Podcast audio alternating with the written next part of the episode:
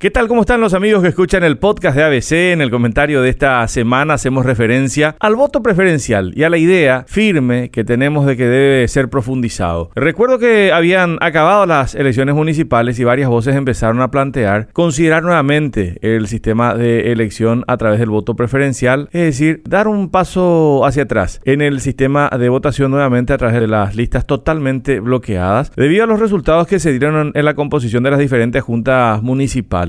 El desencanto principalmente provenía de quienes pensaban que iban a conseguir todos esos votos de castigo por descontento con solo modificar la ley sin analizar los efectos que esto tendría. Eh, recuerdo que debatimos el tema varias veces en la 730 AM durante el proceso de discusión de la modificación explicando los resultados que esto iba a tener generando la reacción de enojo principalmente de simpatizantes de esa masa gelatinosa que denominamos en Paraguay tercer espacio, quienes nos acusaban de no querer el cambio para seguir privilegiando a liberales y colorados, principalmente a estos últimos. Las elecciones del domingo 30 de abril nos dieron el mismo resultado. Solamente basta observar que la lista de senadores propuesta por el Partido Colorado obtuvo 25 mil votos más que su lista para la presidencia, algo que es atípico considerando que en las anteriores elecciones el candidato presidencial colorado siempre obtenía más votos que su lista para el Senado. Hechas las consideraciones, es interesante observar con mayor detalle lo que ocurrió en las elecciones generales. Por primera vez vimos el efecto del voto preferencial. Eh, el caso más elocuente, decíamos el domingo pasado, el de Eduardo Nakayama, que estaba en el número 30 de la lista de candidatos al Senado por la alianza entre su partido y otros partidos menores, y quedó finalmente como número 6, desplazando a políticos mucho más experimentados y consiguiendo una banca en el Senado. En diputados en Asunción, la candidata colorada, número 3 de la lista, Maru Crichigno, quedó fuera. El número 7, Yamiles Gaib, subió al quinto lugar, con lo que obtuvo una banca de representación. También en Asunción se puso en discusión aquello de que las alianzas para captar votos siempre benefician a la fuerza mayor. Vean lo que pasó con el Partido Liberal. Se alió con otros partidos menores y por la cantidad total de votos alcanzada solamente consiguieron una banca, que va a ser ocupada por Joana Ortega, que es una joven política de la izquierda, que desplazó a todos los otros candidatos liberales en la cantidad de votos preferenciales obtenidos dentro de la lista. Esa es la eh, cuestión fundamental que debe explicarse y en la que debe insistirse. El voto a un cuerpo colegiado es el voto a un grupo de personas que representan una idea o representan un conjunto de valores o representan a un conjunto de posiciones que en teoría representan a ese elector que está votando. Es decir, si yo voy a votar para diputados, para senadores, para concejales departamentales, para concejales municipales, yo sé que estoy apoyando a un grupo de personas. Y dentro de ese grupo sí, le doy un respaldo preferencial a alguna de esas personas que me cae mejor por algún motivo. Es lo que hay que explicar suficientemente y es en lo que se ha fallado, por lo menos desde quienes buscaban seguir cosechando ese voto castigo y no midieron los efectos del voto preferencial. ¿Quiere decir esto que hay que retroceder?